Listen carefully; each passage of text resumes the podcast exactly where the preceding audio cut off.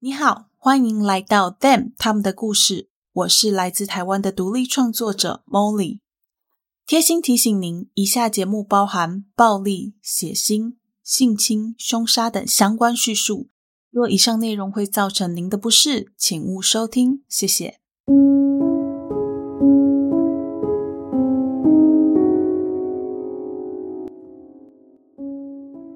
Hello，各位亲爱的 Bonus 们，大家好，欢迎回到 Them 他们的故事第三季。我是 Molly。在节目开始之前呢，一样让我们先来感谢一下赞助名单。这段时间以来，非常感谢慧、Bessie、谢先生、林小姐、刘老板娘、Alan Lin、安森、Toy J、Sherry 张、Don't Know 零四二七、Rebecca 和淡月的赞助，非常非常的感谢。然后大家的留言我也有都看到了梦里会继续努力耕耘，希望大家也都可以继续支持。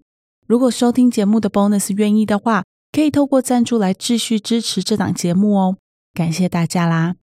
然后说到赞助的部分，Molly 开启了月赞助，就是重新再开启，那金额是按照之前有月赞助习惯的人去稍作取舍之后决定出来的。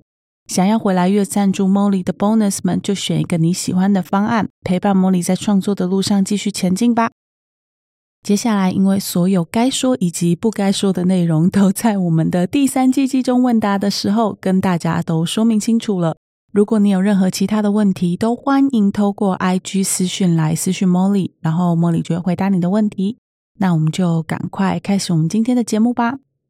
今天的案件会出现跟自杀、毒品、虐待、性侵等等的相关内容。如果这些内容会让你在心理或者是身体上产生任何的不舒服的话，那就要先请你跳过这集喽。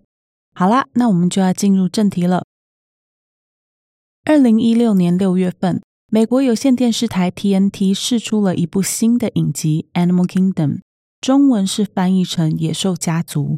影集里面有许多暴力、血腥和让人感到不可思议的情节以及画面，而在让你感到惊讶的背后，类似的故事其实正真真正正的上演过，只不过地点不是美国，是澳洲。真实的故事发生在澳洲墨尔本一带，主角是凯瑟琳·派廷格尔和他所有的孩子们，他们在当地建立了一个规模庞大的毒品事业，他们靠着这份事业兴起。赚进了大把大把的钞票，但也是这份事业毁掉他们的人生。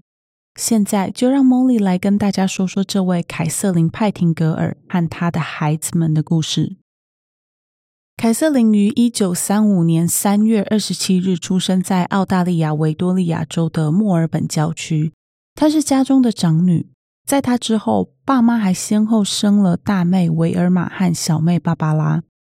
他的妈妈格莱迪斯在生下凯瑟琳的时候只有十九岁，爸爸亚伯特是二十岁，是一位木工。但其实凯瑟琳对爸爸的印象几乎可以说是一点都不存在。他对爸爸唯一的印象就是有一次，爸爸在跟妈妈吵架的时候，他们两个人一边不断的要从家里经营的糖果店货架上拿糖果塞进凯瑟琳的手里。一边问小凯瑟琳说：“你要跟爸爸还是要跟妈妈？”那时候的凯瑟琳她只有四岁，不懂当时父母在争吵的是离婚这件事情。是到了她长大一点，她才明白他们当年争执的原因。说到糖果店，凯瑟琳回忆她小的时候，常常会偷吃糖果店里面的巧克力，吃一半再放回去。如果大人发现了，她就会骗大人说。那些巧克力是被小精灵吃掉的。大人听见凯瑟琳的童言童语，大多数都不会再跟他计较，只会觉得他很可爱。在父母大吵那件事情之后没有多久，同样在凯瑟琳四岁的那一年，二战开打，他的爸爸毫无意外的上了战场。从此，凯瑟琳再也没有他爸爸的音信。当他再次听到跟爸爸有关的讯息时，已经是三年后爸爸在战场上过世的消息。他因为生病死在了战场上。多年之后，凯瑟琳才知道，严格的说起来，爸爸最主要的死因并不是因为疾病，而是自杀。当时的大人因为不知道要怎样跟一个七岁的孩子解释自杀是怎么一回事，所以干脆直接就说是生病。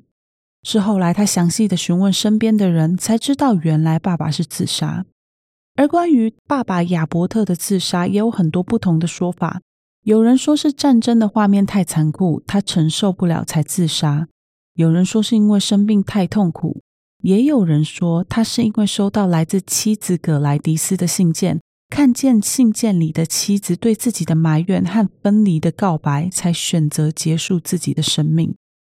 无论真正的原因是什么，都不会再有答案，因为唯一的那个答案，早就连同亚伯特的尸骨一起埋进了加萨走廊。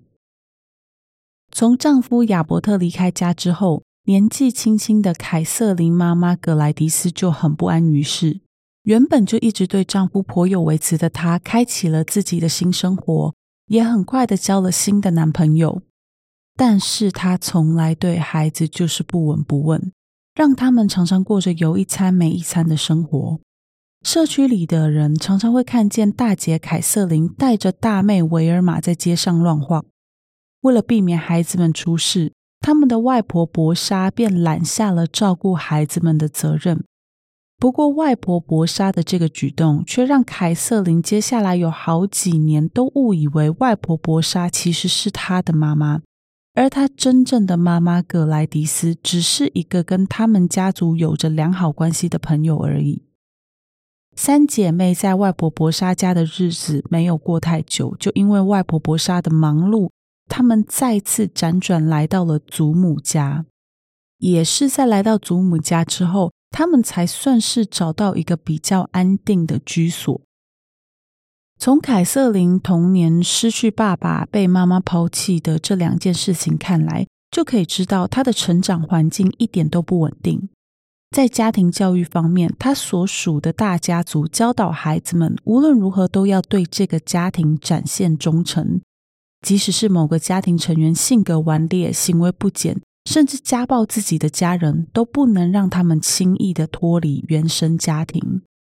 在这样的教导之下，凯瑟琳从小就看着亲戚之间的各种问题，这些问题就包含了家暴、赌博和犯罪。在凯瑟琳年老的时候，她曾经想过。如果当年她的父亲没有过世，有从战场上回来，并且他是由父亲那边的亲戚抚养长大的话，那他后来的人生还会变成这个样子吗？时间过得很快，凯瑟琳十岁了。这一年，他亲眼见证了六岁的小妹芭芭拉死在自己的眼前。其实，芭芭拉在一出生的时候就患有小儿麻痹，她的其中一只手臂还因此有肌肉萎缩的症状。事发当天，十岁的凯瑟琳和八岁的维尔玛就站在房子外面的围墙旁。他们看着一个长辈急匆匆地将芭芭拉从房子里抱出来，打算开车送她去医院急救。但就在上车的前一刻，芭芭拉彻底的没有了生命迹象。小小年纪的凯瑟琳和维尔玛就只能看着芭芭拉再被抱回屋子里，什么忙也帮不上。其实那并不是凯瑟琳第一次接触死亡。在四年前，也就是大概他四岁的时候，家族里也有一个跟他同一辈的孩子过世。当时的凯瑟琳对死亡可以说是一无所知，所以当他看到过去熟悉的亲人躺在棺材里的时候，他只是很好奇，为什么对方不去睡在房间里，反而要睡在这个小小的箱子里面呢？这两次面对死亡的经验非常类似，同样都没有大人告诉他们到底发生了什么事情。没有人去解释小妹的小儿麻痹症，也没有人去向孩子们解释死亡，更不用说他们要教孩子怎样去面对分离这件事情。不过，这对凯瑟琳来说似乎都不是问题。他并没有对生命的逝去感到悲伤，只是懵懵懂懂的知道这些人再也不会回来了。小妹过世后，凯瑟琳的阿姨常常会塞钱给凯瑟琳和维尔玛，让他们搭车去墓园看小妹。他们两个人就会先到家里的附近摘一些花，带着那些花去扫墓。每次到了墓园，两个姐妹小小的身影就会吸引同样前来扫墓的人的眼光。他们都很好奇，这两个孩子为什么会独自前来墓园这种地方。几次之后，凯瑟琳从大人的惊叹中找到了一些能够获利的方式。在他们到墓园的时候，她便会开始大哭。当大人问起，她就会告诉他们说自己被保姆虐待。同情他们的大人就会把身上的零钱给他，甚至开始请他们吃冰淇淋。维尔玛对凯瑟琳骗取大人同情心的行为感到非常非常的可耻。他觉得凯瑟琳不应该这样骗钱，可是凯瑟琳如同往常一样，一点都不在意其他人对她的看法。她面对维尔玛的态度，就像她面对其他人的态度。再后来，即使家里的某些长辈会时不时语带嘲讽的对凯瑟琳说：“你长大以后一定会跟你妈妈一样烂。”她都完全不在乎，因为当时的他除了不认为自己做错事之外，他也不懂为什么这些人要这样诋毁他的妈妈。是到了年纪比较大之后，他才明白，原来那一阵子自己的亲生母亲格莱迪斯闯进其中一位亲戚家偷东西。不过，由于家族传承下来的教导，那位亲戚没有报警，只能将气发泄在孩子身上。年纪渐渐长大之后，凯瑟琳和维尔玛开始会帮祖母到处跑腿。其中最让凯瑟琳感到有兴趣的就是帮忙沉迷赌马的祖母把包在纸条里面的赌钱送到妈妈博莎的手上，也就是她外婆博莎，让博莎去处理后续下注的事情。比起无聊的学校，凯瑟琳很喜欢这份差事，除了能够搭车到远方去探索这个世界之外。要是外婆博莎心血来潮，她和维尔玛还有机会被带到当地一家专门设置给女性的酒吧里面喝一些饮料。偶尔时间太晚，外婆博莎怕两个女孩在回家的路上会发生危险，就会将她们留在家里过夜。姐妹两个人就会跟她们的阿姨们睡在同一个房间。由于她们没有多余的棉被，所以便会把棉被让给凯瑟琳和维尔玛。自己则是用很多很多的衣服叠在身上来达到保暖的效果。除了这个记忆之外，在外婆博莎家过夜，还意味着他们有更多的机会去亲眼见证大人残暴的那一面。外婆博莎和她的酒鬼丈夫在吵架的时候，从来都不会将孩子们给支开，都是当着他们的面大吵特吵。有时候，外婆博莎的丈夫一发怒，还会对外婆拳打脚踢。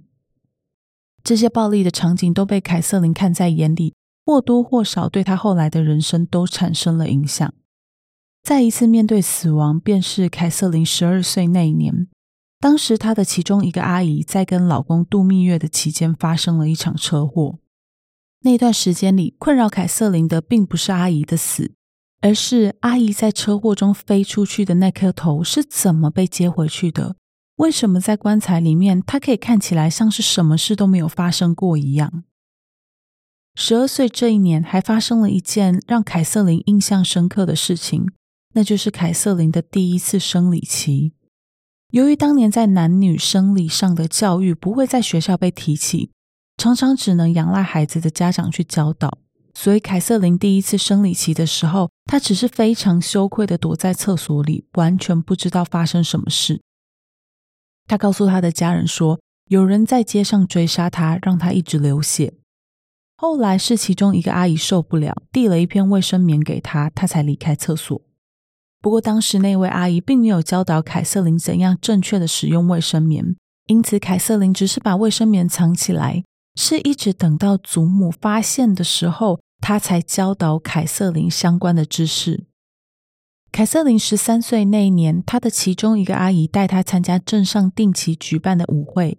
在那一次的舞会上，她清楚的知道，身为一个女性，她握有掌控男性的优势和魅力。也是从那个时候起，她开始大量的跟异性接触。学校方面，凯瑟琳一直都不是很喜欢学校的生活，她对学校的印象也不是那么深刻。唯一让他最印象深刻的就是在他十五岁那年，他为了要捡一颗掉到围墙外面的球，不小心从围墙上摔下去，两颗门牙当场摔断。不过，因为他的祖母向来就不喜欢，也不相信医生，所以并没有带凯瑟琳去医院做相关的治疗，只是要凯瑟琳忍耐。后来凯瑟琳实在痛到受不了，只好牺牲自己的午餐钱买了止痛药。从以上的经历看起来，凯瑟琳在家里并没有得到良好的照顾。而在牙齿断掉的那个事件之后不久，凯瑟琳就离开了学校。她先是到一家服装工厂工作，也在那个时候，她遇见了第一任丈夫丹尼斯。丹尼斯大凯瑟琳四岁，在一座农场工作。当时是凯瑟琳先被丹尼斯的重击给吸引，跑去搭讪，两个人这才搭上了线。他们认识之后没几个月，凯瑟琳就意外怀孕。在那个年代，即便是澳洲，未婚怀孕也还是一件很严重而且很羞耻的事情。凯瑟琳根本就不敢把这件事情告诉家人，因此她逃家了。她跟着一位朋友一起逃到雪梨，并且在那里找了一份工作，打算一个人把小孩生下来抚养长大。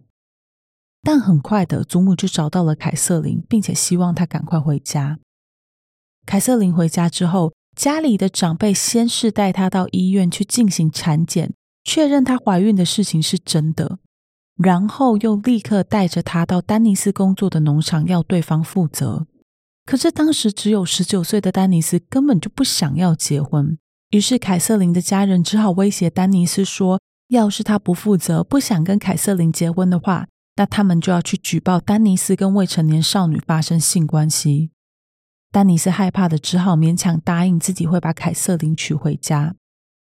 到了预定婚礼的那一天，凯瑟琳和她的家人等了很久很久，都没有等到丹尼斯，也没有人知道丹尼斯去了哪里。凯瑟琳后来只能一个人孤单的将孩子生下来。在后续，她猜测那段期间里，丹尼斯应该是躲去了他父母家，想要等凯瑟琳把孩子生下来之后，再做更进一步的打算。几个月后，十六岁的凯瑟琳在一九五一年十一月七日生下了她的第一个孩子。这个孩子也被取名叫丹尼斯。后面为了讲案方便，然后也避免大家搞混，凯瑟琳的儿子丹尼斯，我们都会叫他小丹尼斯。在小丹尼斯出生后没有多久，凯瑟琳和丹尼斯结婚了。在婚礼上，凯瑟琳为了要报复之前丹尼斯在婚礼上消失。他花了很长很长的时间在洗澡，然后故意在婚礼上迟到，让丹尼斯也去尝尝那种丢脸又忐忑不安的感觉。在小丹尼斯出生后没有多久，凯瑟琳便决定要带他去见一见他一直误以为是妈妈的外婆博莎，希望博莎可以看看自己的孙子。没想到，当他抵达外婆博莎家的时候，那位叫做葛莱迪斯的女人居然也在他们家。凯瑟琳有一点困惑，也有点惊讶，不懂为什么葛莱迪斯会出现在这种仅止于家人的聚会上。直到博莎说了一句：“葛莱迪斯，快来见见你的新孙子。”这时候，博莎才将他们之间的身份好好的解释给凯瑟琳听。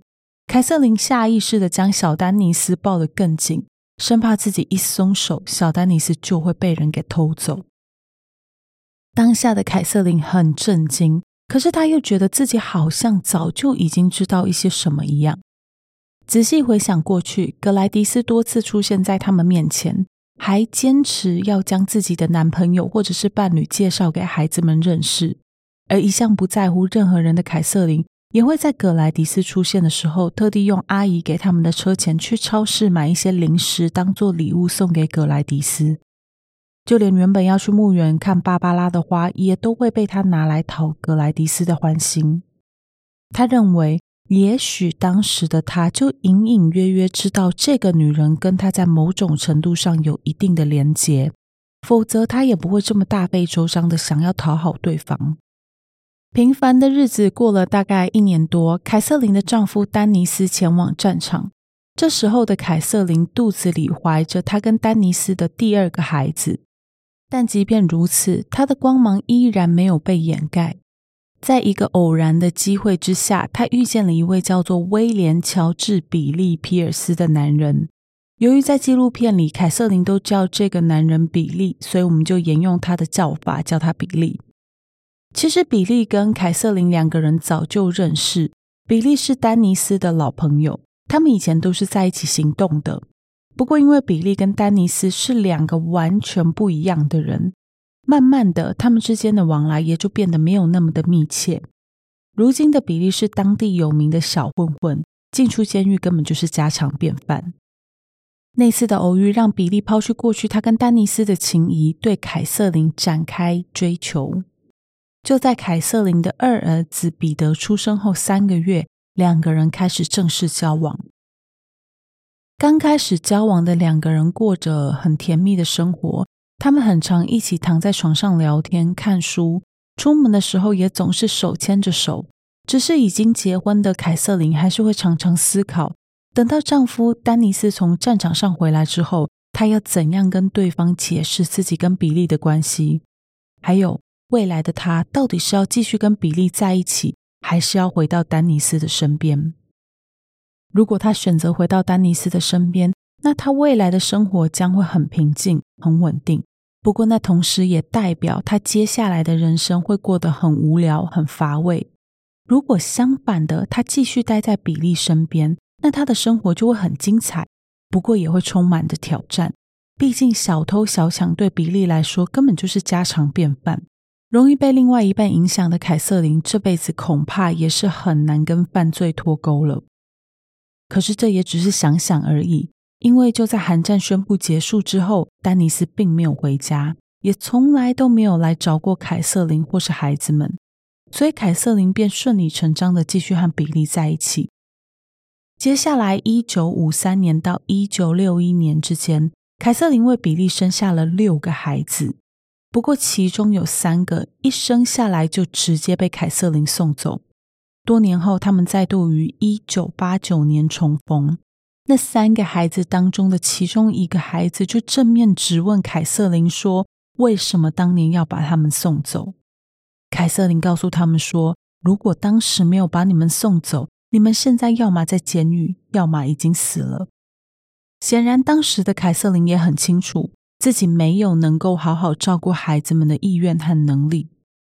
他对那三个孩子说的一点都没有错，因为在他跟比利交往后没有多久，最先被他舍弃掉的就是他和丹尼斯生的两个孩子，而凯瑟琳的母亲格莱迪斯就是在这个时候介入，亲自接手抚养这两个孩子，就像当年凯瑟琳的外婆博莎介入凯瑟琳三姐妹和格莱迪斯母女们一样。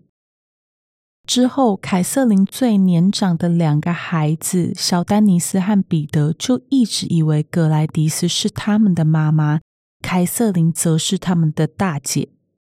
随后，在一九五四年，凯瑟琳的另外一个孩子维奇诞生，这是他和比利的第一个孩子，也是唯一一个被他留在身边的女儿。一九五六年和一九五七年，他分别生了两个孩子。这两个孩子都是一出生就被送走。一九五八年，他生下维多；一九六零年，他生下莱克斯。在这段期间里，由于比利不断的在监狱里进进出出，因此照顾孩子们的重担就落到了凯瑟琳身上。他靠着在餐厅或是饭店微薄的薪水供养他的孩子们。可是比利并没有因此感谢凯瑟琳，相反的，在交往的蜜月期一过。比利便开始家暴凯瑟琳，除了不分担照顾孩子的责任之外，他还会殴打对方，就连她怀孕的时候都不例外。他甚至还在凯瑟琳怀有他们第五个孩子维多到第六个孩子之间，偷偷的跟另外一个女人结婚。不过，因为他长期都在家和监狱里面之间往返，所以凯瑟琳并不知道这件事情。是直到某一天。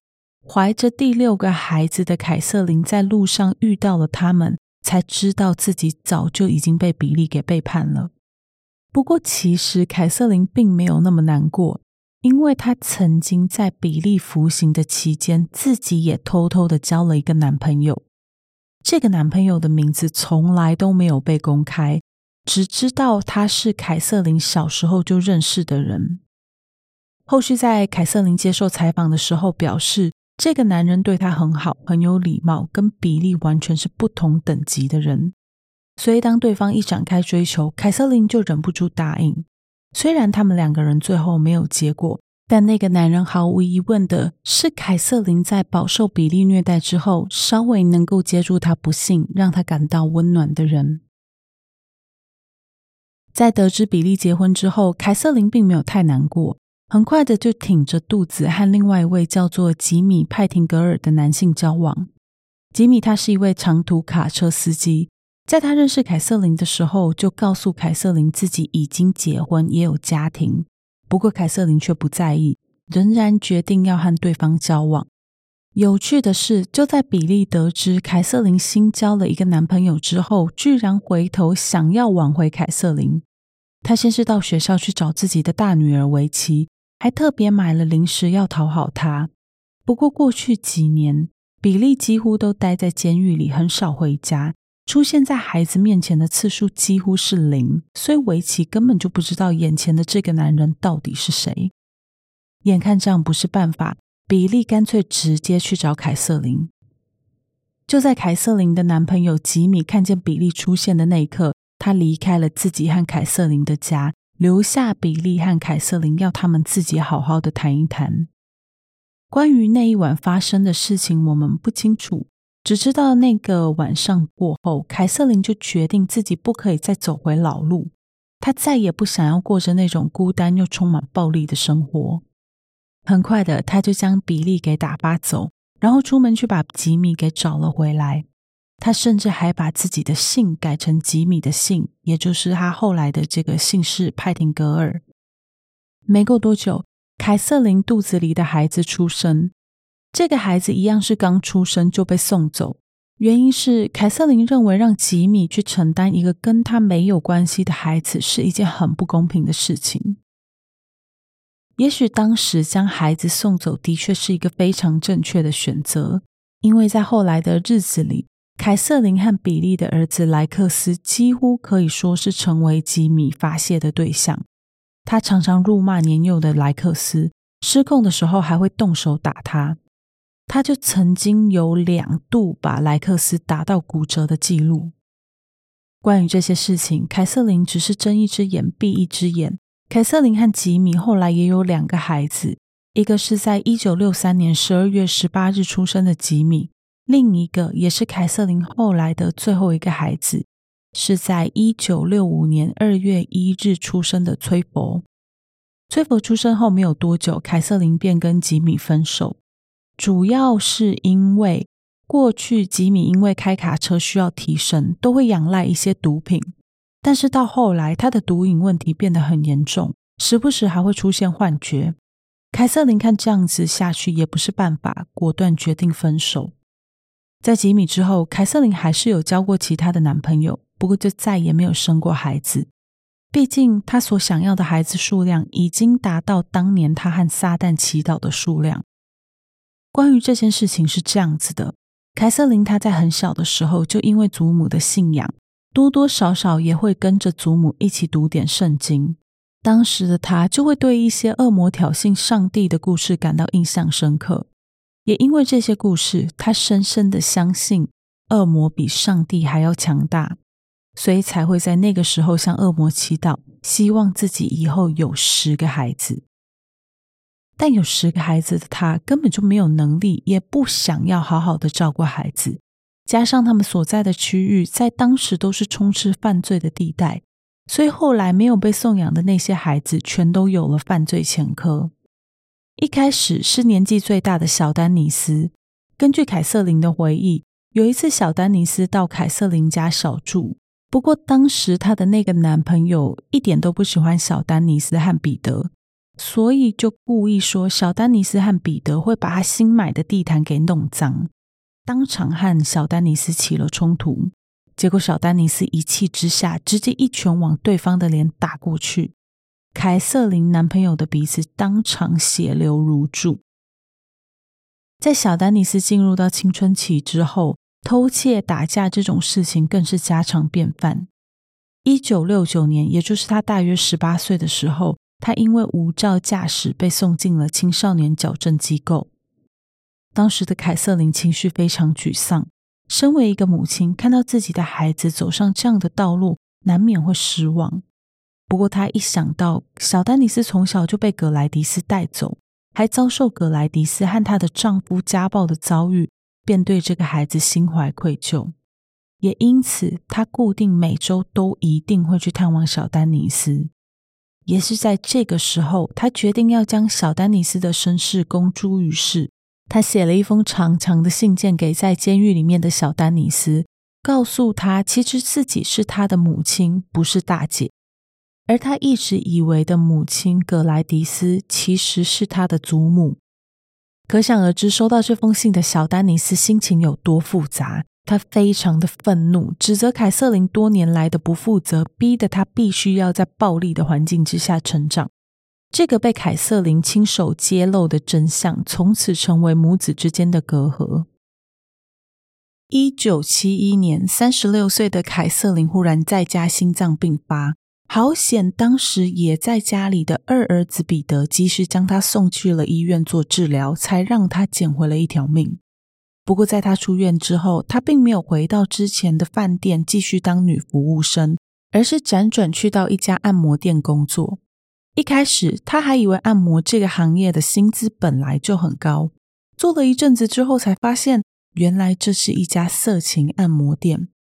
不过，因为薪水的关系，对于要养那么多孩子的凯瑟琳来说，是有一个巨大的吸引力的，所以他便继续留了下来。随后也开始跟店里的女孩一样，会私底下和客人进行性交易。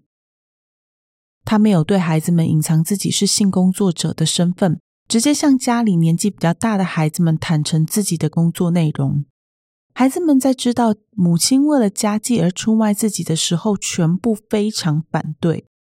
不过很快的，他们发现钱的力量和好处，态度也随着家里变好的经济状况而产生改变。没过多久，他们就会开始要求凯瑟琳买礼物给他们。凯瑟琳对于孩子们在态度上的转变并不是那么的在意，毕竟她从事这个行业就是为了要赚更多钱，给孩子们更好的生活。所以现在她不仅不用担心账单，还可以买礼物给孩子们，反而让她觉得很开心。她甚至觉得，与其跟其他女孩一样把辛苦赚到的钱全部都拿去买毒品来麻痹自己，倒不如把这些钱花在孩子们身上还比较值得。但在家里经济状况变好的同时，凯瑟琳的大儿子小丹尼斯却越走越偏。一九七三年，二十二岁的小丹尼斯带着同父同母的弟弟彼得和另外两个人到一户人家。想要让这户人家的姐妹们把一家色情按摩店的负责人给引出来，再将对方杀害。没想到那位负责人最后没有上当，人也没有出现。于是小丹尼斯便将气出在无辜的三姐妹身上，他们性侵了在场的女孩们。当时其中一个女孩的男朋友也遭到小丹尼斯一行人的暴力对待。事后，他们四个人兵分两路。小丹尼斯和其中一个人一路逃亡到雪梨，彼得则是留在原本的地方躲躲藏藏。不过，这群人并没有逍遥太久，前者小丹尼斯和同行的人几乎是一到雪梨就立刻被逮捕，还因此被判处了十年的有期徒刑。而彼得在躲藏的那几天，行事高调，不但犯下更多罪行，还在和警察追捕的过程中开枪袭警。最后，他也一样遭到逮捕，被判处了十四年的有期徒刑。这一切一切的源头，全部都只是因为小丹尼斯为了五百块澳币而答应要帮竞争者杀害一家色情按摩店业者才引起的事件。凯瑟琳对小丹尼斯的行为感到非常失望，不过她很快的就将注意力转到自己的事业上，专心的工作。在一次因缘际会之下，凯瑟琳从另外一个业者手上接手了他的第一家应招站。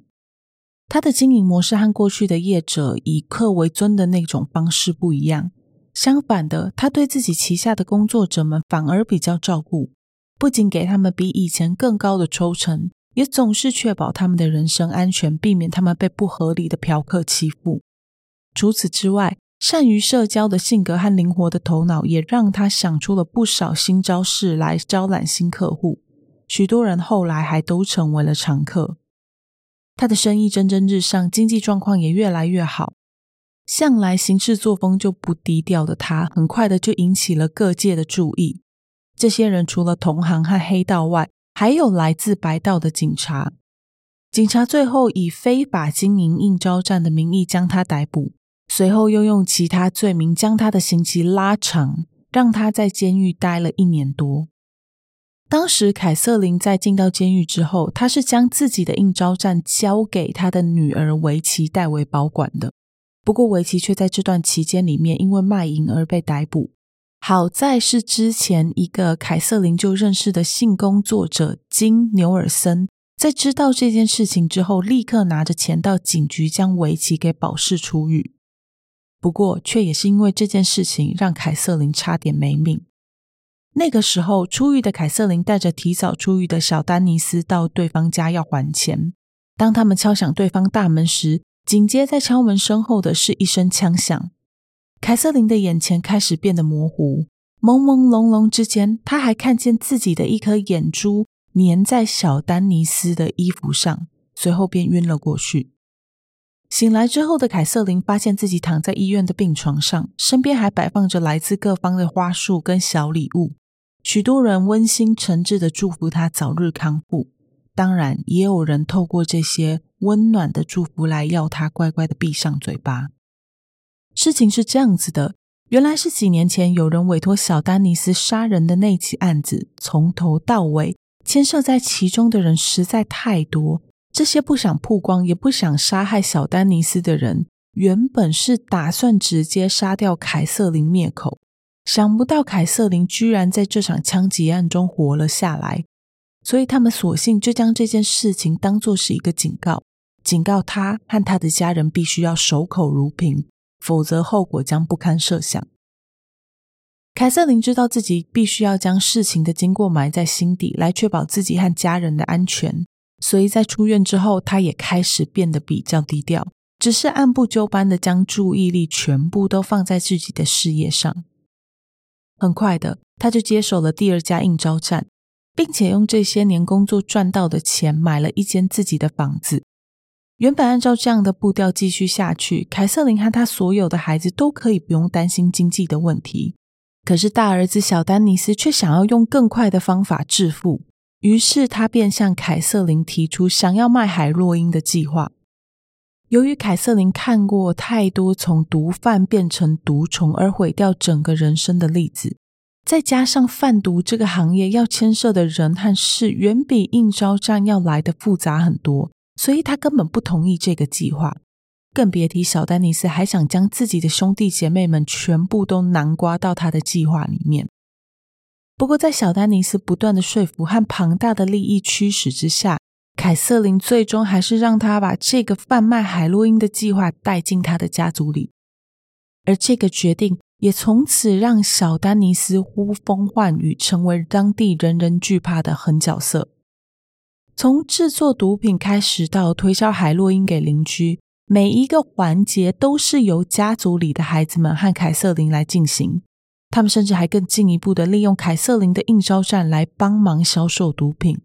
这一家人全部都投进到这个事业里，一步一步的建起了他们的毒品王国。这份工作背后的利益也没有让人失望，很快的，他就为凯瑟琳的家族带来极大的获利。每个人都赚得盆满钵满，尤其是负责这项业务的小丹尼斯，他每个礼拜从毒品交易得到的获利大概是七万澳币，有时候更高达十万元澳币。因此，他的事业才开始没多久，他就在凯瑟琳住的同一个区域里买了房子。再过没多久，他就将隔壁出售中的房子也一起买了下来。短期之内买了两间房子，本来就已经够引人注目了。但小丹尼斯完全没有想要低调的意思，在这之间，他陆陆续续买进了价值高达五万块澳币的金饰，然后带在身上到处向人展现他的财富。当然，这样的行为也很快的就引起当地警方的注意，毕竟凯瑟琳一家本来就在警方高度警戒的名单上，小丹尼斯又忽然在这么短的时间内连续买了两间房子和一大堆价值不菲的饰品。这如果不是中彩券，那就一定是跟某些特定的交易有关了。在严密的监控之下，警方很快就得到了答案。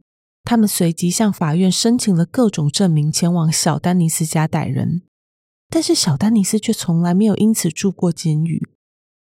他被逮捕了至少六十多次，全部的保释金加起来高达二十二万五千元的澳币，这在当时都可以在郊区买至少五间房子了。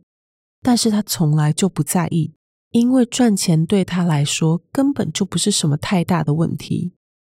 说到这里啊，对于小丹尼斯这六十多次逮捕却没有被起诉的事情，有人质疑警方的办案能力不佳。也有人认为是凯瑟琳利用自己广大的人脉为小丹尼斯疏通的。不过，面对这些说法，凯瑟琳本人并不承认，只是很耐人寻味的回答：很多事他不能说。虽然小丹尼斯没有因为海洛因被起诉过，但此时此刻的他却深陷在安非他命的泥沼之中。不知道从什么时候开始，小丹尼斯染上了毒瘾，在最巅峰的时候。他几乎是每隔半个小时就要注射一次安非他命，安非他命也毫不意外的让他的脾气变得暴躁，甚至产生幻觉。他曾经在吸毒后误以为凯瑟琳是他的仇敌，所以拿着刀追着他跑。他也曾经一度误将凯瑟琳当成自己的女朋友，想要跟他发生亲密的互动。最可怕的是，他在吸食安非他命之后，误杀了他手下的第一位谋杀被害者。格雷格·帕舍，先简单的介绍一下格雷格。当年年仅十三岁的格雷格和同在少年之家的莱克斯，也就是小丹尼斯同母异父的弟弟认识。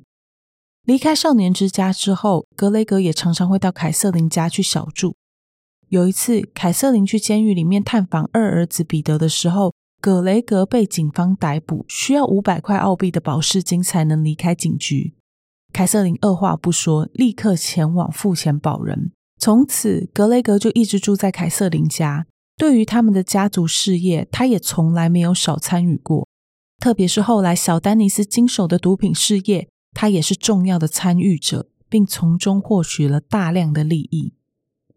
一九八三年五月份的某一天，格雷格和小丹尼斯就像往常一样在家。这时候的小丹尼斯早就已经吸毒吸到神志不清的程度，然后忽然他就拿起刺刀往格雷格身上猛刺。目击这件事情的人还有其他人，但是大家都很有默契的没有提起这件事情，只是匆匆离开现场。当小丹尼斯醒来之后，才发现自己犯下了大错，他赶紧着手清理现场，还打了一通电话给凯瑟琳，说想要跟他借电暖气。凯瑟琳不疑有他，直接就带着电暖气到小丹尼斯家。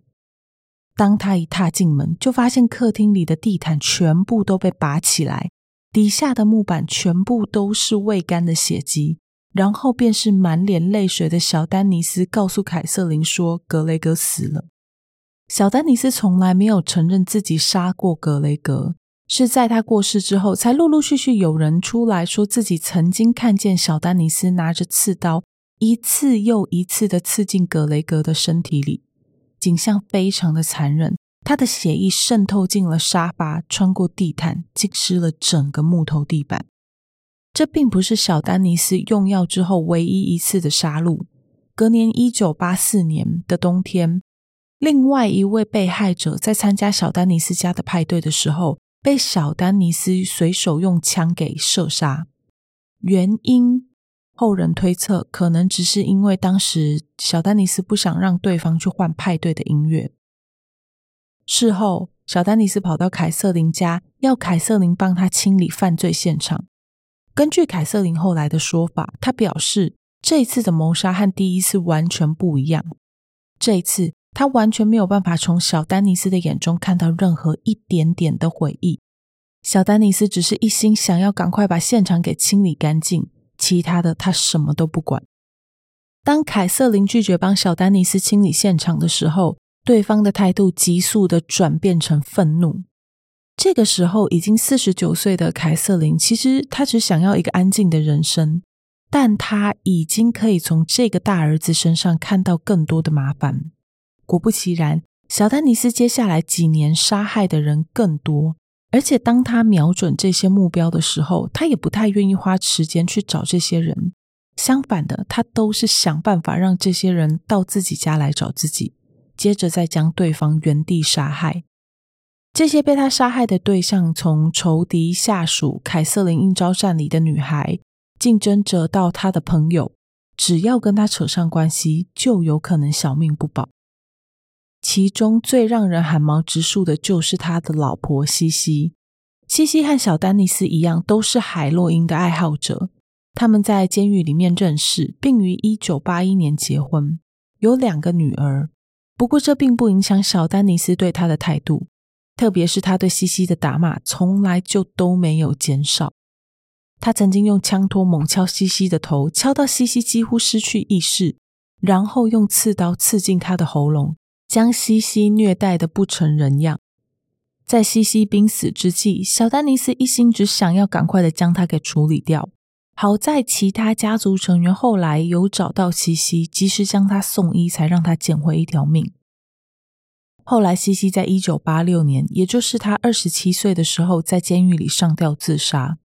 讽刺的是，他选择结束自己生命的地方，就是当年他遇见小丹尼斯的地方。在那前后，小丹尼斯杀害的人可能高达十三个人，但是他却从来没有因为这些谋杀而入狱服刑。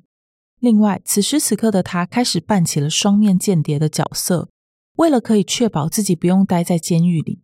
他常常用钱贿赂警方，出卖自己的手下，并且向警方举报当地的要头，用他们的自由来交换自己的。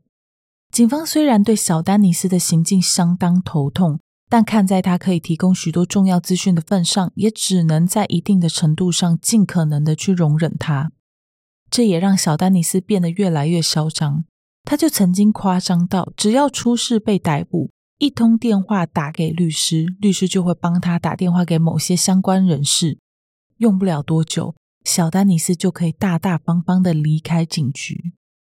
他利用外人来换取自己的自由也就算了，但让人感到不寒而栗的是，他连自己的家人都没有放过。一九八六年，警方无预警的搜查凯瑟琳家，并在他家发现了毒品。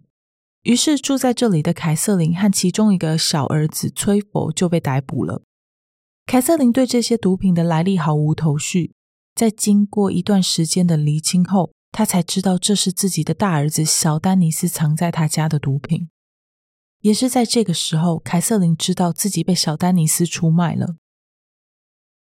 在很前面的时候，我们就提过，凯瑟琳从小就被教导要对家族里的所有人展现忠诚。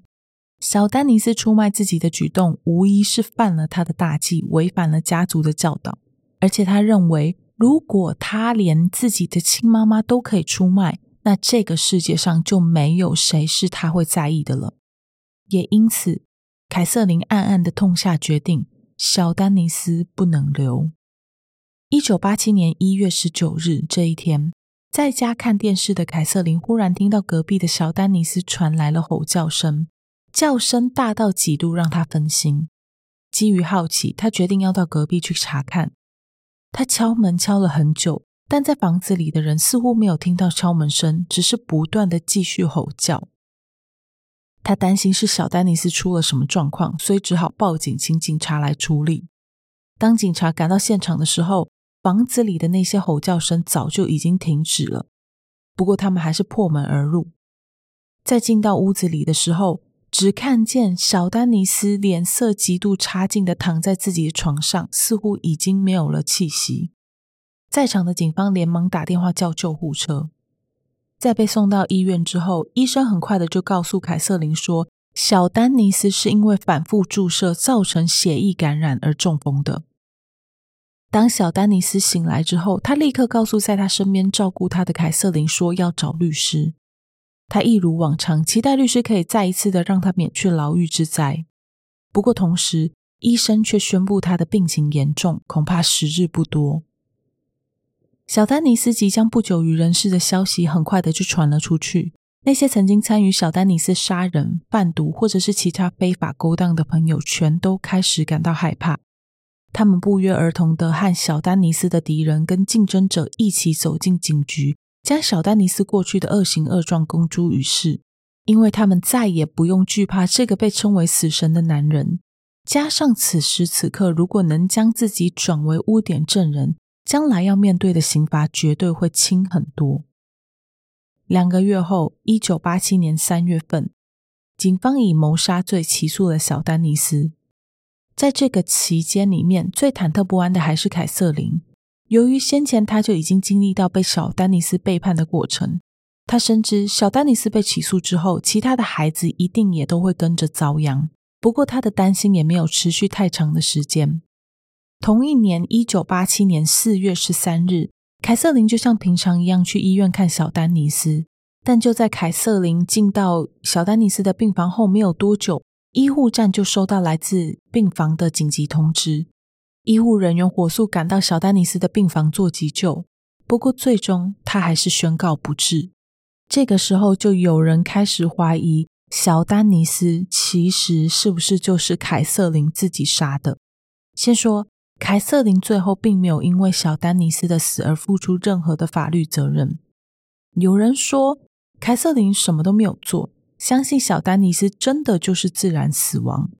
也有人说凯瑟琳杀害小丹尼斯，然后靠着过去的关系和线报来贿赂警方，以避免自己在年老的时候还要承受种种牢狱之灾。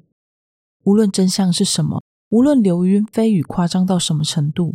很显然的，凯瑟琳根本就不在乎，她只是很想要摆脱当下的生活。于是，她搬到距离墨尔本市中心车程大约两个小时的维纳斯海湾，在那里过取了独居的生活。除了小丹尼斯之外，凯瑟琳的其他孩子，甚至孩子的孩子，终其一生都没有摆脱毒品、枪械和帮派。其中最有名的就是凯瑟琳在搬到维纳斯海湾那年发生的沃许街枪击案。关于这起案件，因为前因后果会涉及到很多不同的人和事件，跟凯瑟琳的事件也有一些时间上的重叠，比较复杂。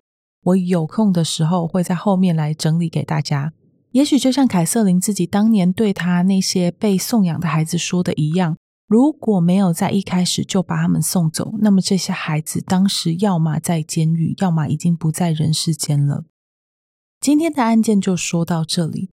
这起案件我写得很辛苦，除了我们先前提到，就是在问答集提到的那些个人因素之外啊，也因为凯瑟琳的故事本来就很复杂，加上可能是怕得罪人，所以后来即便接受采访，他对于某些事情的说法也都是非常的隐晦，我根本挖不到资料。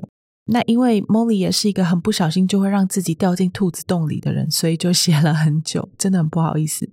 那关于凯瑟琳的采访记录，在 YouTube 上都可以很容易的找到影片。小丹尼斯的纪录片也是，有兴趣的人可以去找来看看。然后你在看凯瑟琳的采访的时候，你会注意到她的其中一只眼睛有点不自然，那个就是她发生枪击案之后新安装的玻璃义眼，那个义眼终其一生陪伴着她。凯瑟琳最后一次出现在社会大众面前是二零零七的时候。他接受采访，当时他还是住在那个维纳斯海湾那边。不过我没有很确定他现在是不是还活着，或者是人在哪里。我只能猜，活着的几率应该是很高。毕竟像他这样的人，如果过世了，一定会被澳洲媒体大肆的报道。只是我还没有看到类似的报道出现。所以如果你有一些跟凯瑟琳有关的讯息，都欢迎来跟我分享，我会再帮大家做更新。关于生死啊，凯瑟琳有一段话让我觉得很有趣。她说：“她现在相信上帝，但她不想上天堂，因为去了天堂之后，她谁也不认识。”展现出她整个人生和生活圈里所有跟她亲近的人都不是什么好人。我想她对于这点也是非常清楚的，不然她也不会讲出这段话。除了凯瑟琳自己有出来接受采访之外，她的家族里面还有一位有公开出来接受采访的是小丹尼斯的女儿小玉。小玉在小的时候就亲眼目睹爸爸小丹尼斯，或者是他爸爸叫人在家里面杀人分尸。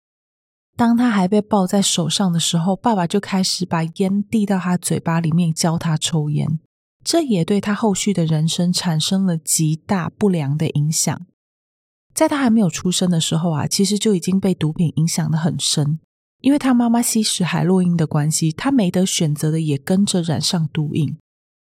就在他出生之后，医院在为他做特殊治疗的期间，他的爸爸小丹尼斯闯进了医院，将他给抱走。当时因为小丹尼斯恶名昭彰，根本没有人敢上前阻止他。小玉也就这样继续被毒品影响，直到现在。不止小玉，就如我们前面所提到的，凯瑟琳的其中一个孙女凯蒂，在二零零九年的时候也被人发现死在家里面。死亡原因跟小丹尼斯一样，都是吸毒过量。凯瑟琳其他的孩子也正如他在一九八九年对那送养的三个孩子说的一模一样，他们要么死了，要么在监狱里。好一点的自由之身，最后也躲不过跟毒品有关的劫难。当我看到这样的结局的时候，我就开始思考。难道家庭背景、生活复杂的孩子们就一定会跟父母走上一样的道路吗？我针对这点去查了一些资料，可是在我查完之后，我发现这种东西根本就不用特别去查，因为答案很明显呐。父母的行为跟他们所能提供给孩子的资源和教育，的确是会有一定程度上的连结跟关系，但这不代表小孩就会完完全全跟父母走上一样的道路。只要有意识到问题的所在，或者是自己有心要改变的话，这些孩子在未来一样还是有改变命运的机会。很久很久以前，嗯，好啦，也没有很久以前，呃，它是二零一八年出版的，没有业配。这本书叫做《最贫穷的哈佛女孩》，这是我自己过去读过，真的觉得很值得一读再读的书。这本书啊，它是一本自传，作者在写他小的时候。中间也会穿插一些他爸爸妈妈的故事，故事一直从他小时候有印象，然后一直说到他成功进到哈佛大学就读的过程。和其他人不一样的是啊，这位作者并不是来自什么富有或有权势的家庭，相反的，他的爸妈都是毒虫，他们长期注射古柯碱，可以为了毒品做出任何的事情。家里的经济来源就是政府的补贴。除此之外，他们没有任何稳定的收入。作者跟他的姐姐就是在这样的家庭下长大，常常过着有一餐没一餐的生活。唯一真的能吃饱的时候啊，就是他们领到补助的那一天，爸妈会带他们去超市买很多的食物，然后放进冰箱，接着把剩下的钱通通都拿去买毒品。作者也因为这样不想回家。然后就在朋友家和街头之间轮流的住宿流浪，即使这样的生活很艰苦，家里的环境很复杂，他还是很有自觉。后来就在各种因缘际会之下，靠着奖学金进入到名校就读，现在是一位非常知名的励志演说家，同时也负责几个跟无家者有关的慈善机构，希望可以透过自身的经验帮助到其他跟他一样有类似情况的人。除了他之外啊，当然也有很多拍 dick too 后顺的，对，拍成 Molly 的台语真是有待加强。但是就是除了这种拍 dick too 后顺的一些案例，因此总体看来呀，家庭环境给一个人的影响绝对是有的，但是不代表一个人的未来就一定会跟他的父母一样。我身边也有很多类似的案子，相信你的身边一定也有。我之前在跟一个朋友聊天的时候啊，他说了一句话让我冷汗直流。他说：“一个人的家庭背景就等于一个人，也注定了他的人生。如果他的爸妈不好，那他一定也不会好到哪里去。”听到这段话，我瞬间汗颜，因为从很多案例来看，这样的言论根本就是歧视，也是无稽之谈。所以千万不要因为一个人的家庭环境或背景，就随便帮别人贴标签。我自己认为，部分我们看到的负面教材，有时候靠着社会的力量跟关心，可能在某种程度上还是可以有改变的。但就是因为这些人后来遇到了很多不体贴跟歧视他们的人，所以才把他们推上跟父母一样的道路。相反的，如果他们可以早点遇到一些善良的人啊，也许他们的结局就会很不一样。好啦好啦，讲太多了哈，那今天的案件就真真正正的说到这边。下一集我会推出一个有月赞助的会员的专属单集。如果你有参与月赞助的各位，你们就可以透过呃 First Story 和 Spotify 来收听。那集的内容会主要在讲我前面有提到的沃许街枪击案。然后除了这些新的月赞助的会员，你们可以听之外，之前有赞助过 Molly 的人，不管你是月赞助还是单笔赞助，不管金额大小，你都可以来跟 Molly 认领连接。唯一需要注意的是，你的那个 email 一定要是 Google 账号，因为它是透过 YouTube 连接。来的时候，只要附上你之前有赞助过 Molly 的证明，不管是截图啊，嗯、或者是跟 Molly 的对话，因为有些人赞助完之后会来跟 Molly 说。这样的话，你就可以领取到这个呃免费的连结。好了好了，今天的节目真的就到这边为止。呼吁大家，如果你喜欢这档节目，可以透过叙述栏的连接找到节目的 FB IG，或者是直接到 FB 和 IG 上面搜寻 them 他们的故事，英文 T H E M 加上他们的故事，就可以找到节目的社群平台喽。如果你心有余力有余的话，可以透过赞助的方式支持 Molly。如果心有余力还在培养的话，那么在你的社群上推荐 Molly 的节目，和在你收听的平台上留言加五星，特别是 Apple Podcast 和 Spotify 的五星评价，对节目的曝光度都是非常非常重要的哦。那今天就谢谢大家的收听，我是 Molly，我们下集再见喽，拜拜。So there we were burning sky, both had reason live, but so much more to die. Will fate decide who has to go? Oh, oh. We both know pain, but we deal it too. Or who's dealt more? Well, I leave that up